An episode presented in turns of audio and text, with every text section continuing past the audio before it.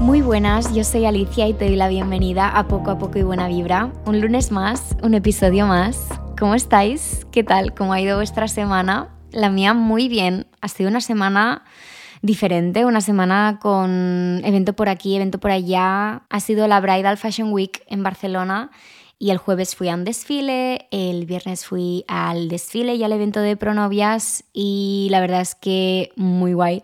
Pero estas cosas requieren mucha energía social y siempre me pasa que cuando voy a estos eventos eh, lo disfruto mucho, pero también es verdad que me pongo un poco nerviosa. Eh, no sé si es que todavía no me encontraron este tipo de situaciones suficientes veces todavía o qué, pero sí que es verdad que me pongo un poquito nerviosa cuando tengo que pasar por fotocall o cuando, pues yo qué sé, tengo que conocer a mucha gente que sé quiénes son por redes sociales, pero tal vez pues no los he conocido nunca en persona. Y bueno, estas situaciones que en realidad te ponen un poco tensa, entonces creo que le pasaría a cualquier persona. Así que mi energía, la energía con la que he llegado al fin de semana ha sido bastante baja he llegado cansada y tampoco me lo podía permitir mucho porque el sábado tenía un compromiso, tenía, bueno, un compromiso, como si fuera algo que no me apeteciera para nada. Fui a ver a un humorista, cosa que me encanta, a mí me encanta reír, o sea, soy una persona que es muy fácil hacerme reír.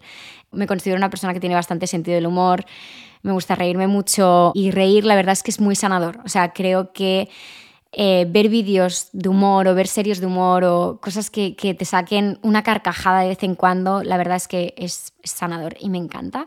Y yo ya había ido a ver este humorista pero me gustó muchísimo, entonces quise repetir y me llevé a mi hermana pequeña, que ella es muy como yo y tenemos un sentido del humor muy parecido, nos hacen gracia las mismas cosas. Y luego el domingo, hoy que estoy grabando esto domingo, no me gusta esto, porque yo estaba llevando muy bien los horarios del podcast y estaba consiguiendo publicarlos súper prontito por la mañana el lunes. Así que espero que de verdad encuentre la energía de donde sea y esté publicando esto el lunes bien pronto por la mañana.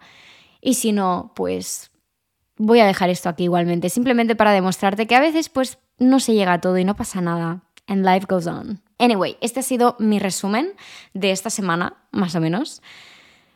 Y el resumen de la semana que viene, o sea, el de esta semana, porque tú estás escuchando esto en lunes y la semana justo empieza, es que el viernes es mi cumpleaños. It's my birthday.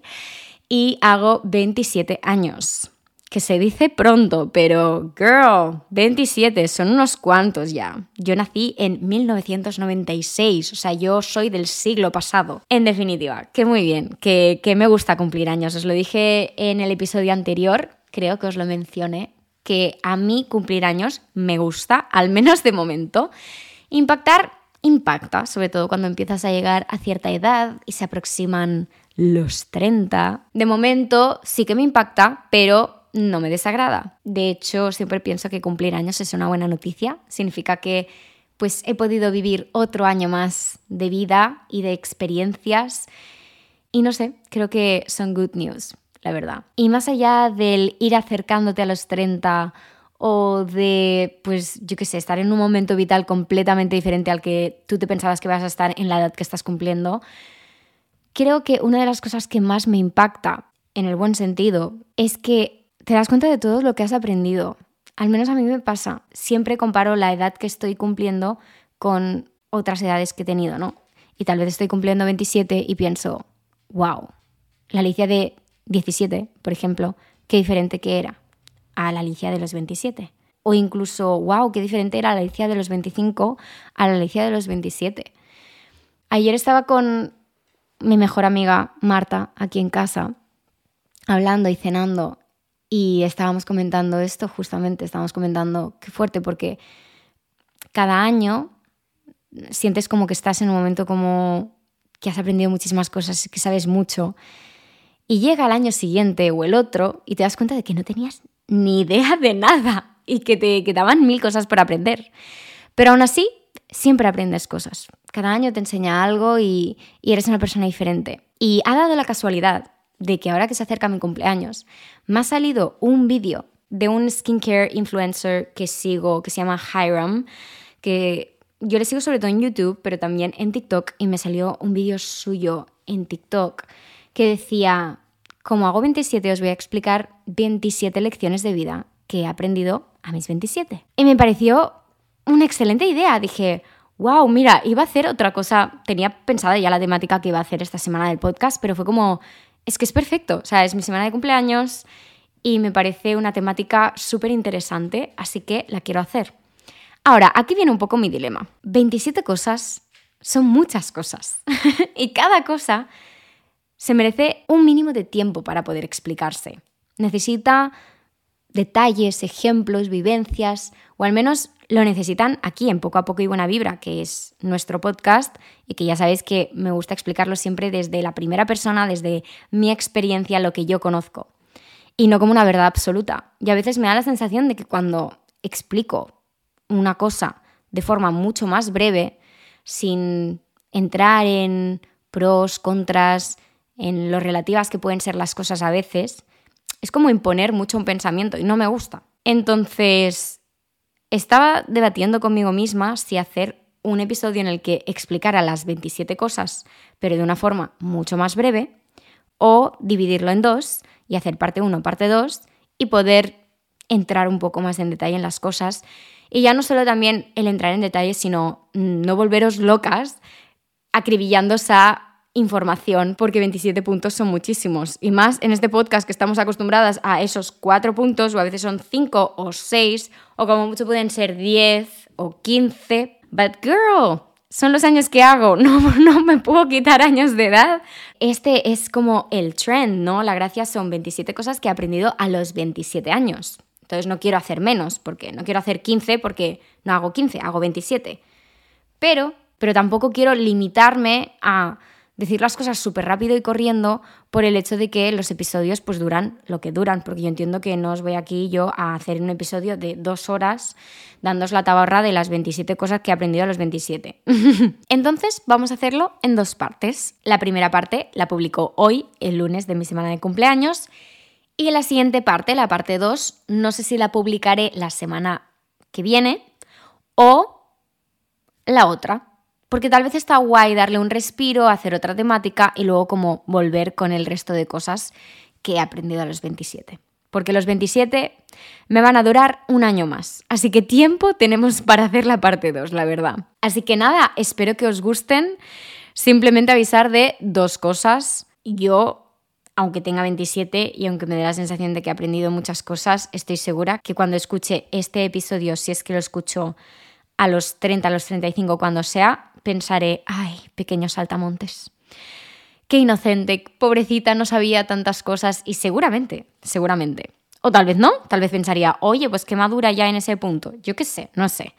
Pero lo que sí que estoy segura es que me quedan muchísimas cosas por aprender y en parte me encanta, hace la vida mucho más interesante. Y la segunda cosa es que estas son las 27 cosas que me han venido a la mente cuando me he sentado tranquilamente y me he puesto a pensar. A medida que vayan pasando los días, me voy a dar cuenta de cosas súper importantes que también son grandes aprendizajes vitales y que no he puesto en este episodio.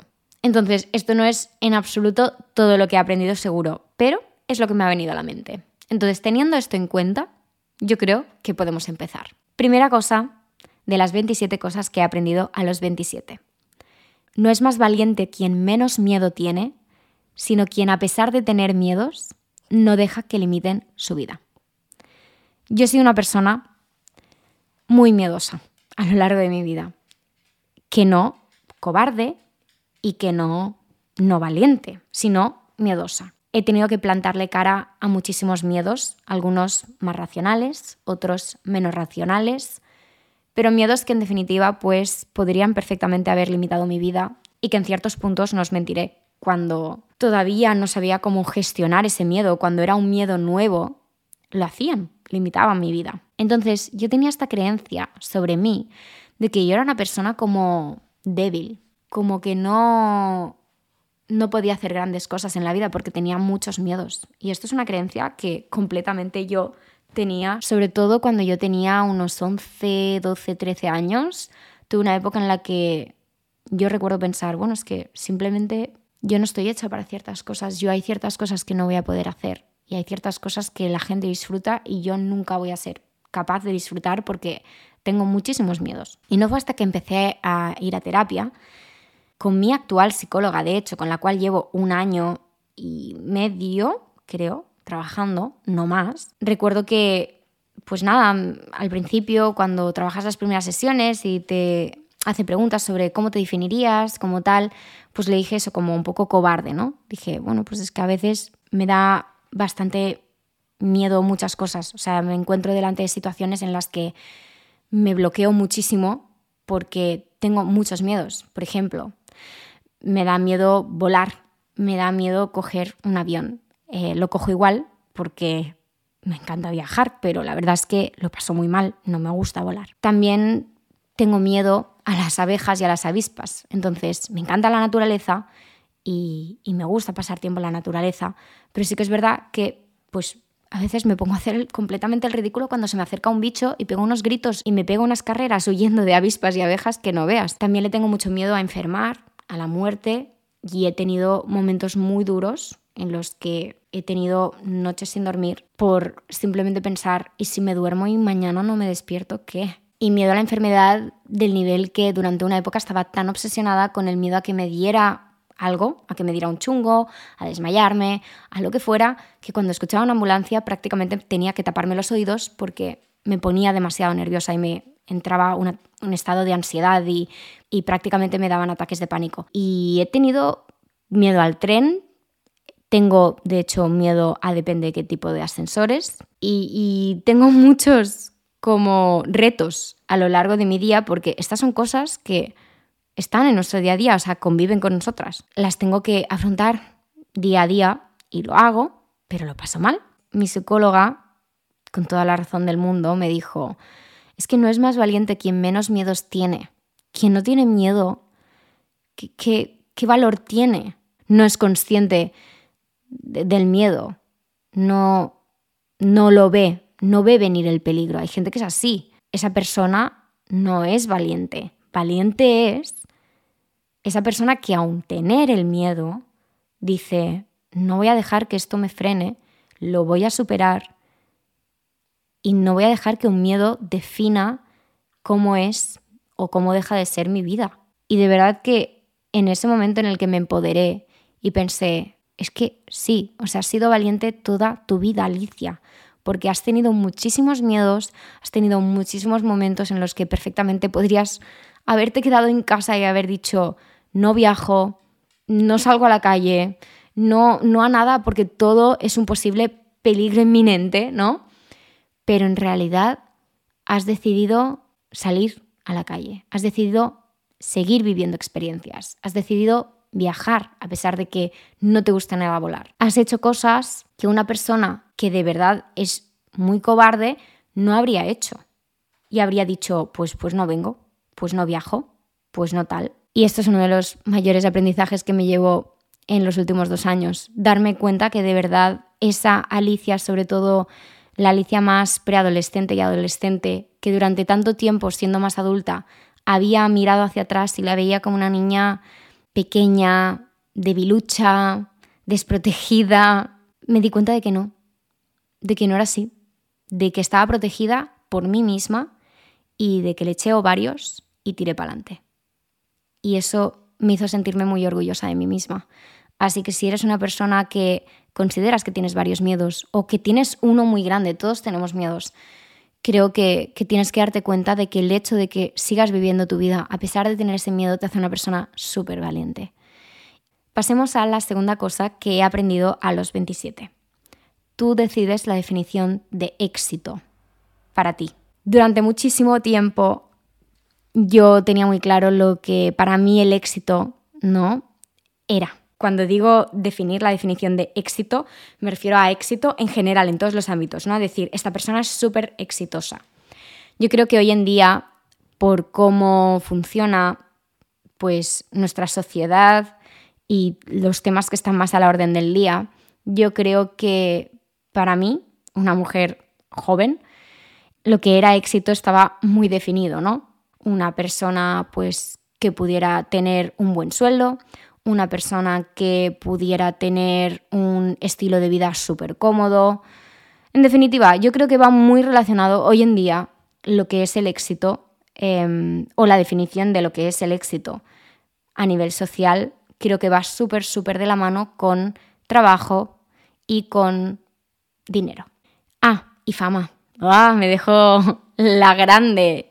Em, la fama. Muchas veces te piensas que cuanta más gente sepa de ti y sobre lo que estás haciendo, más exitosa eres. Y yo sé que yo he crecido con estas creencias. Yo lo sé.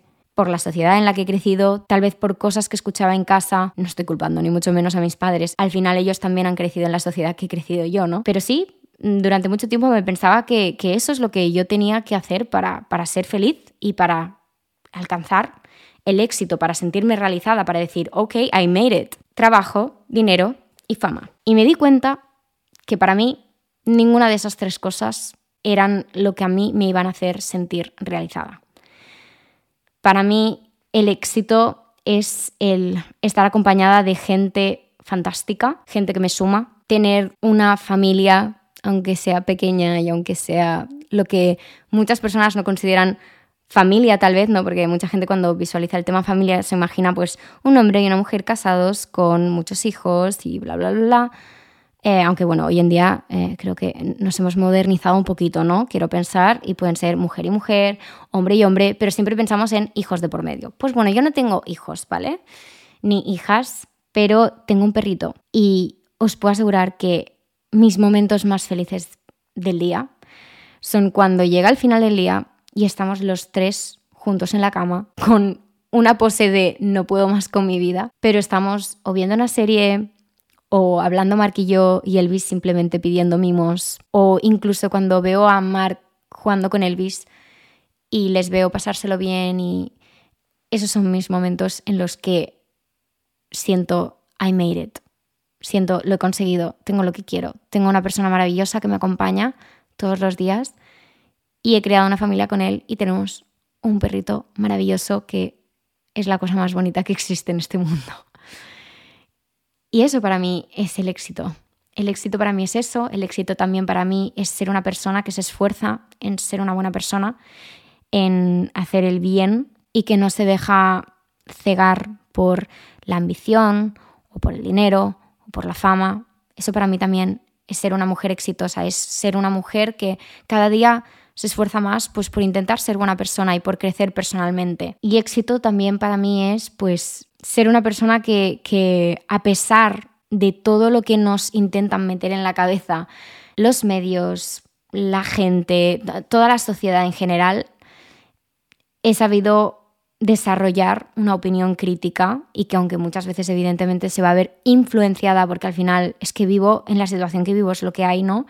Pero que me cuestiono, estudio, leo, me informo y no me siento obligada a de alguna forma cumplir con ciertos requisitos para sentirme exitosa. Yo he tenido una crisis existencial muy grande durante este primer tiempo que me estaba dedicando a las redes, porque pensaba, tienes un trabajo que muchísima gente querría tener, tienes dinero, porque es un trabajo que es bien pagado, así, tienes un poquito de fama, no soy yo aquí Beyoncé, no soy la Beyoncé, pero, jope, mm, a mí me conoce más gente de la que yo nunca pensé en la vida que me iban a conocer, os soy sincera.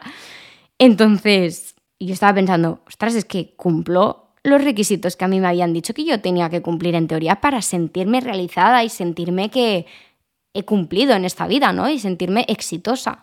Y resulta que estaba poniendo el foco en lo que no era y me estaba fijando en cosas que no era y estaba esperando que esas cosas me dieran lo que en realidad me iban a dar otras cosas completamente diferentes. Y en el momento en el que he puesto el foco en lo correcto me he dado cuenta de que sí soy una persona exitosa y me siento muy orgullosa de mí, pero he tenido que deconstruir completamente la definición de éxito que se me había impuesto y decidir yo cuál es la definición de éxito para mi vida.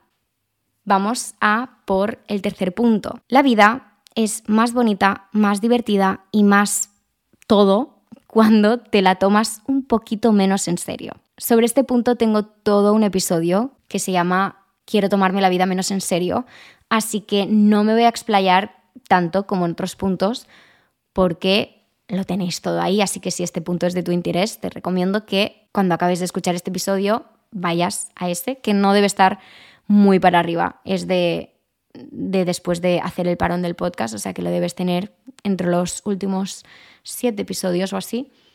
La vida es mucho, mucho, mucho, mucho más guay vivirla. Yo me he dado cuenta que la vida es mucho más sencilla de lo que muchas veces nosotros hacemos que sea. Es decir, yo me he dado cuenta que durante mucho tiempo yo misma estaba complicándome mi vida. Estamos aquí para, para disfrutar y para llevarnos un buen recuerdo.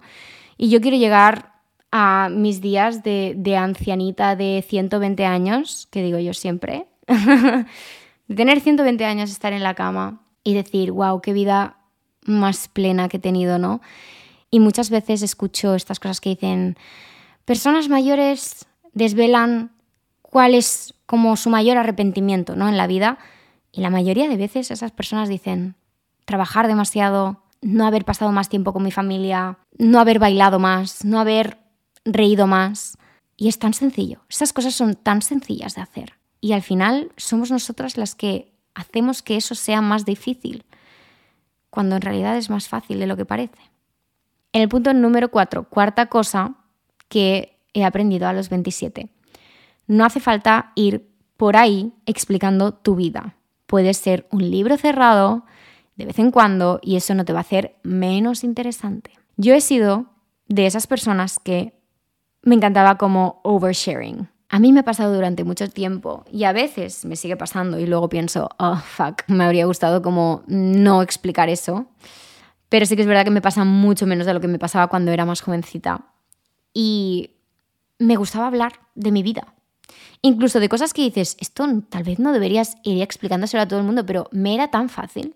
Siempre he sido un libro abierto.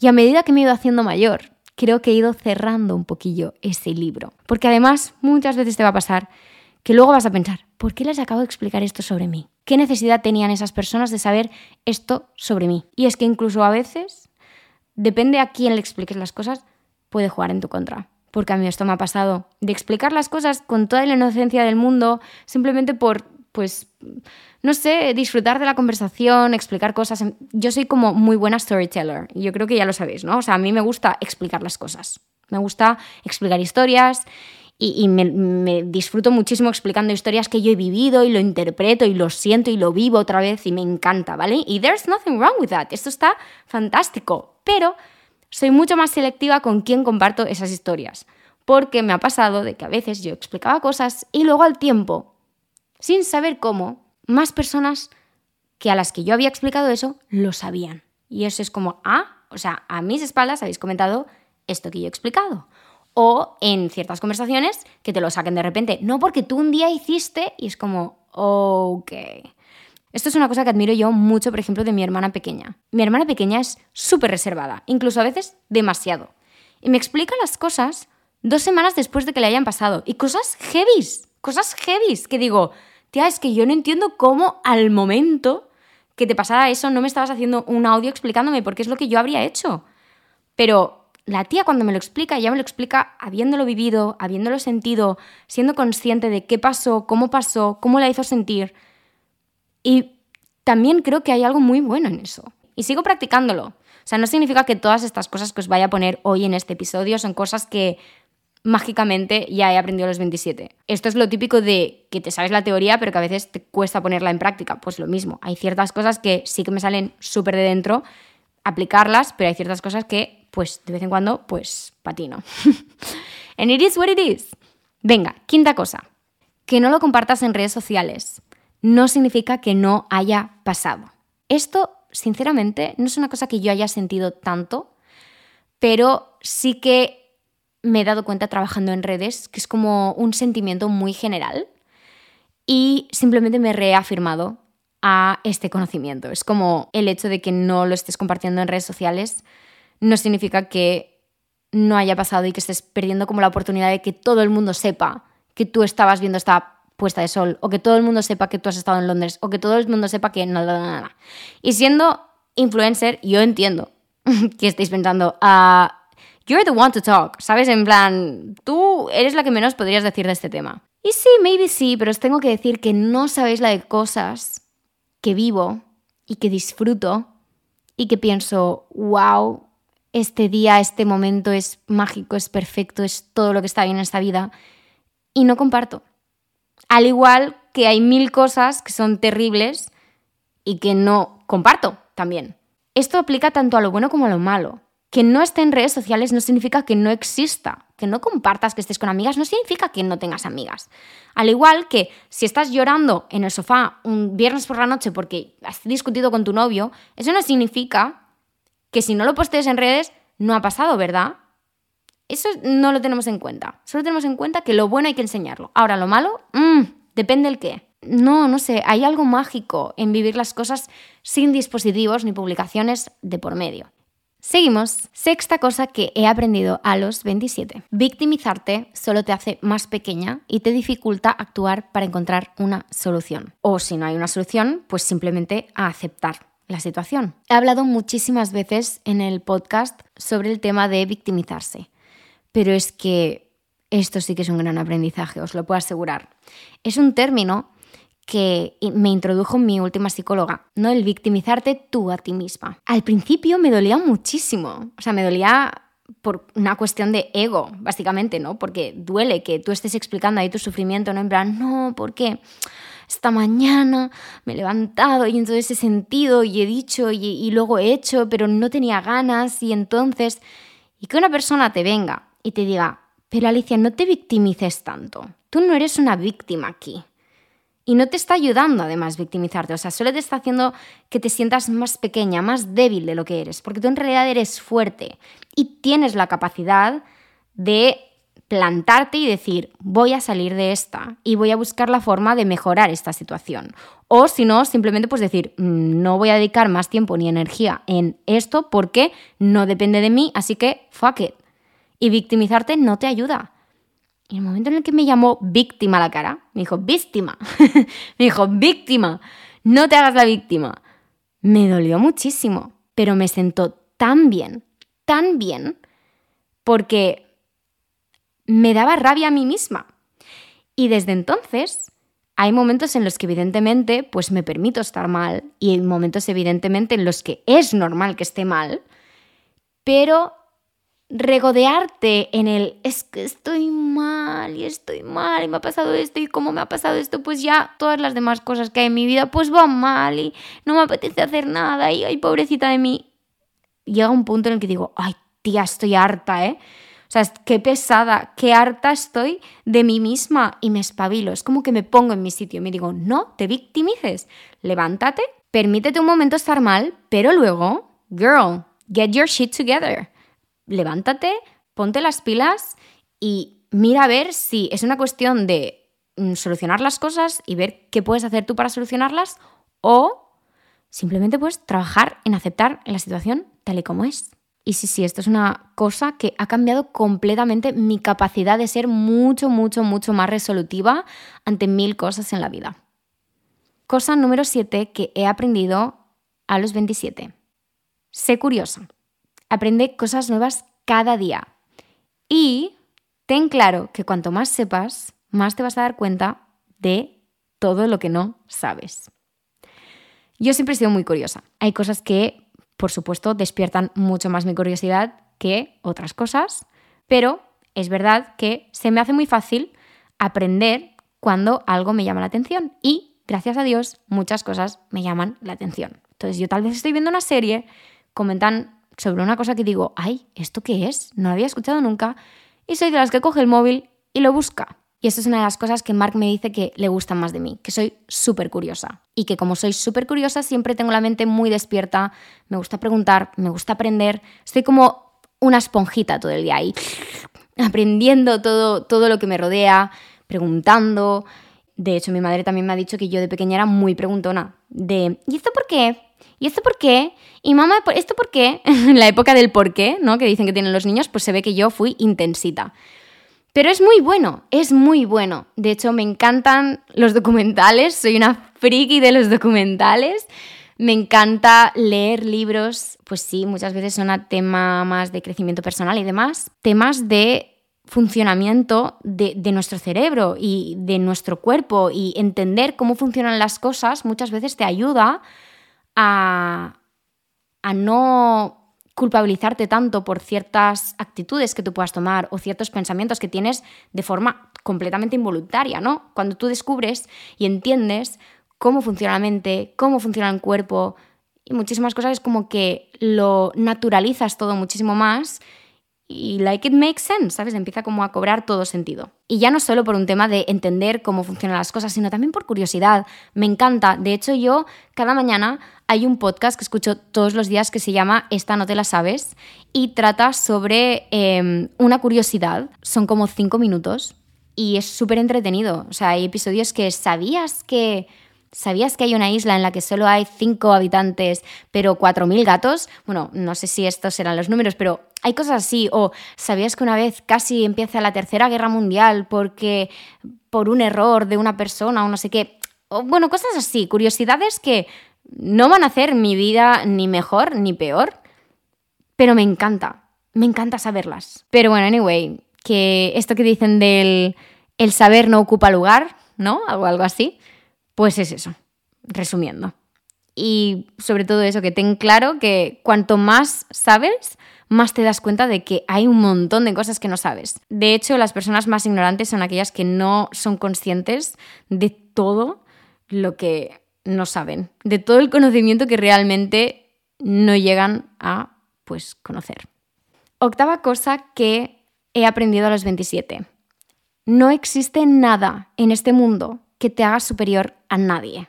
Y me da igual lo que digan, ni el dinero, ni el estatus, ni la popularidad, nada, nada te hace superior a nadie. De hecho, yo he conocido a gente con muchísimo dinero que es súper infeliz. Gente con un estatus increíble que es imbécil. Gente con muchísima popularidad que está súper sola. O sea, no. No, no, no, no, no, no. No hay nada que te haga superior a nadie. No creo que este punto necesite mucha más explicación que esta, sinceramente.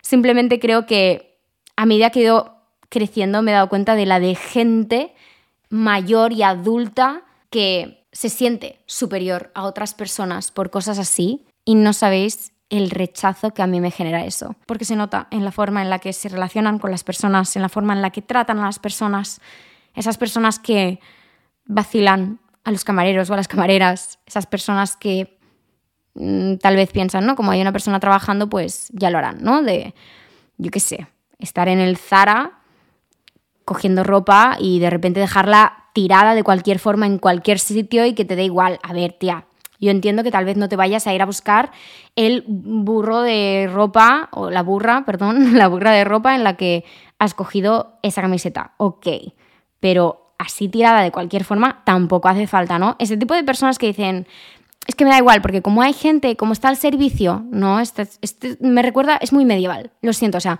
de verdad, la gente que vive con estos pensamientos de superioridad a otras personas me parece prehistórico, me parece medieval. Entonces, no nos gusta y nada te hace superior a nadie. Period. Y esto va muy relacionado en realidad con el siguiente punto, el punto número 9, la novena cosa que he aprendido a los 27, que es que no existe mayor cosa a admirar en alguien que la bondad. Eso sí que yo creo que te puede hacer superior a los demás, lo buena persona que tú seas. Por eso para mí es como mi ultimate goal, pero no por un tema de ser superior a nadie, evidentemente, sino porque me doy cuenta de que ser buena persona, honestly, es gratis. Es algo que de verdad no requiere un ultra esfuerzo. Hay ciertas cosas en la vida que para poder ser, pues tienes que currártelo más. Ser inteligente, por ejemplo, pues necesitas estudiar mucho. Estar súper en forma, por ejemplo, pues necesitas entrenar mucho. Pero para ser buena persona, evidentemente que tienes que trabajar ¿no? en tu crecimiento personal, pero es gratis. O sea, no necesitas un esfuerzo sobrehumano. Si de verdad lo eres, si de verdad eres buena persona, no es difícil yo era muy de admirar a la gente pues por su éxito, no lo que decíamos antes, por el éxito que haya podido tener a nivel mm, social, ¿vale? Éxito en la definición convencional de la palabra, de pues que yo que sé, fuera una persona que hubiera cumplido muchísimas cosas y hubiera hecho muchísimos proyectos y hubiera sido que vamos, todos los proyectos que se ha propuesto han sido súper exitosos. pues esa persona tenía mi admiración. Y yo creo que trabajar de lo que trabajo ahora me ha hecho bajar a mucha gente de muchos pedestales, porque he conocido a gente que a pesar de llevar muchas medallitas encima y haber conseguido muchas cosas, es gente que para nada admiro porque las he conocido en persona y he dicho, no. He como desidealizado esa idea de persona famosa, esta persona que hace con su vida, pues hace lo mismo que hacemos tú y yo. Ariana Grande es que me pasaba, ¿no? De Ariana Grande duerme, Ariana Grande se lava los dientes, Ariana Grande, pues a veces digo yo que se cocinará un huevo, irá al baño y me hará y cagará. Ariana Grande hace esas cosas porque es humana y lo hace. Y cuando teníamos súper idealizadas a las personas, o al menos yo tenía súper idealizadas a las personas, yo no pensaba en esas cosas. En plan, yo pensaba, no, no, Ariana Grande, o sea, es como un ser superior, es como un alien de otro planeta, y no, ella no hace estas cosas, no hace lo que hacemos el resto de mortales, ¿no? y tal vez estés pensando, Alicia, ¿estás enferma? Probablemente. Pero estoy siendo completamente sincera, o sea, esta es la forma de mostrarme más vulnerable que puede existir en este momento, que es compartir mis pensamientos de fan total pero es que es la verdad. O sea, yo he tenido estos momentos de decir, no, no, es que son como un ente superior que no hacen las cosas que hacemos el resto de mortales. Entonces, me he dado cuenta a medida de empezar a conocer a gente que tal vez mucha gente idolatra y ver que son personas normales y corrientes y decir, wow, o sea, realmente nadie ni es superior a nadie, ni es mejor que nadie, a no ser que de verdad digas, eres súper buena tía eres súper buen tío. O sea, a pesar de todo lo que tiene, de todo el éxito, de toda la fama, de todo el dinero, esta persona toca con los pies en la tierra, es amable, es simpática, es profesional, es, es todo lo que está bien en esta vida.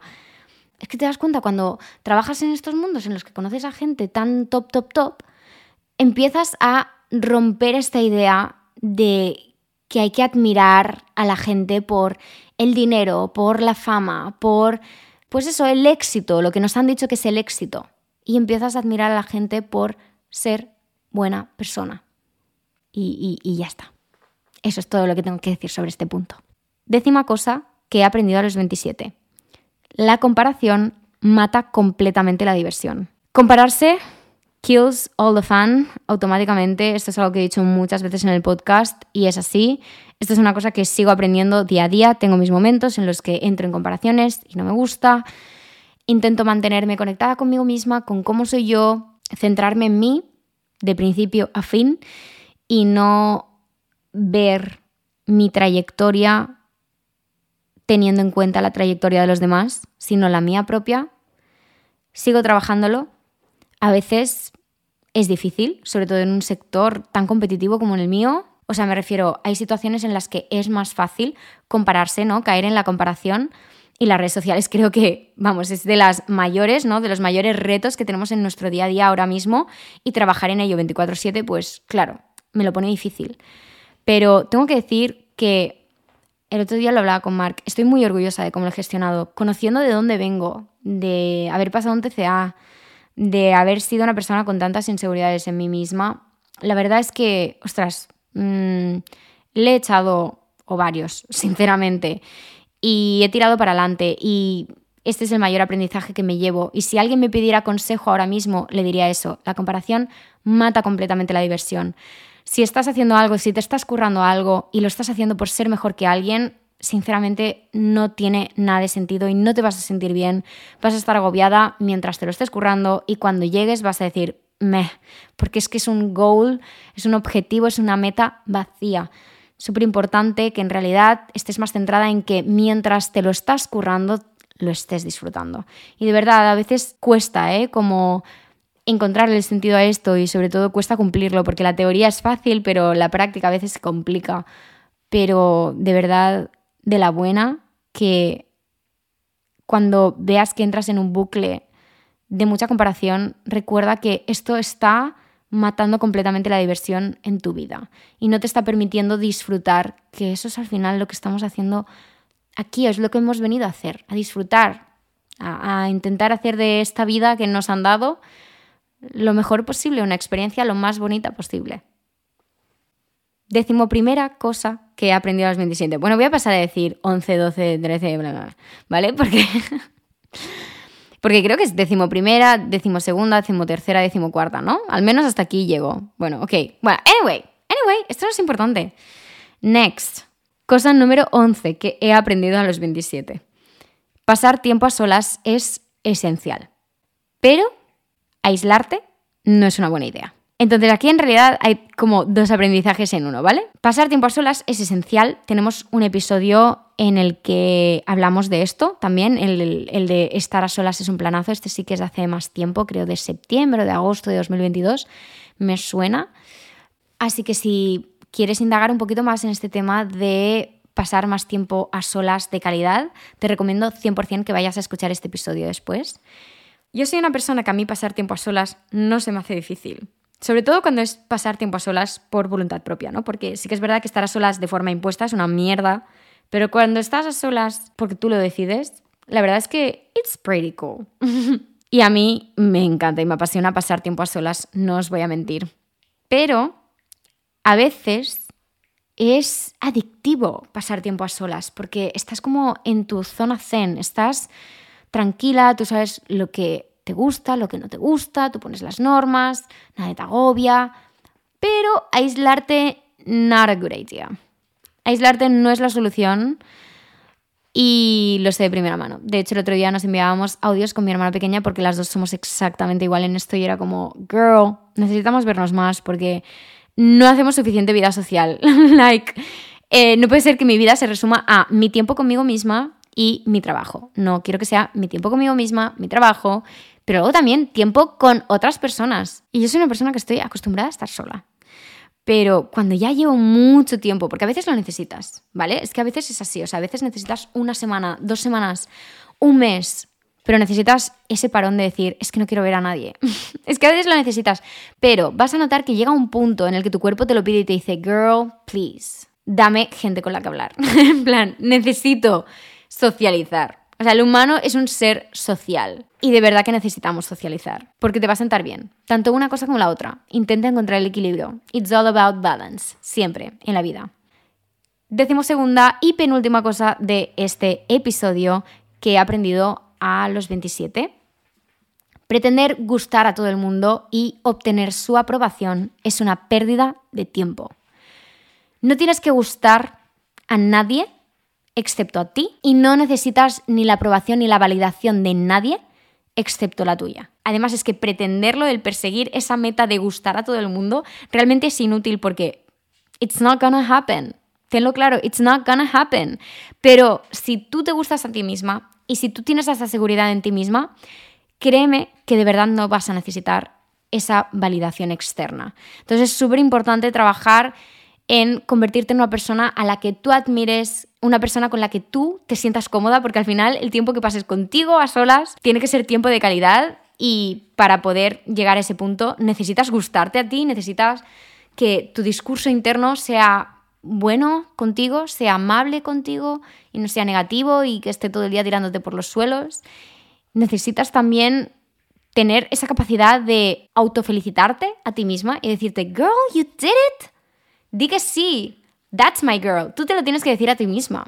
Y cuando tú eres capaz de hacer eso contigo misma, cuando tú eres capaz de hacer todo esto contigo misma, es el momento en el que de verdad empiezas a perder esa necesidad de gustar a todo el mundo, de obtener la aprobación de todo el mundo, de necesitar esa validación externa constante, en definitiva. Y por último, último punto de hoy, la mayor felicidad se encuentra en las cosas más pequeñas. Es la típica frase que escuchamos muchas veces y que parece un poco así como Mr. Wonderful y tal. Pero, wow, tengo que decir que esta frase en concreto es muy cierta. Hay muchas frases que se dicen a veces y que mm, no estoy nada de acuerdo, como nada es imposible si de verdad lo quieres o cosas así. Mm, no, esas frases creo que es terrorismo emocional completamente, pero esta esta es verdad. La mayor felicidad se encuentra en las cosas más pequeñas, en las cosas más simples. Y además esa felicidad es tan completa, porque no está basada en expectativas que se tengan que cumplir, ni que se estén cumpliendo. No está basada en ambiciones, no está basada en sueños, no está basada en nada. El ser capaz simplemente de mirar por la ventana, ver el cielo azul y pensar, wow, qué día tan fantástico y tan bonito, qué gusto, qué, qué agradecida estoy por esto.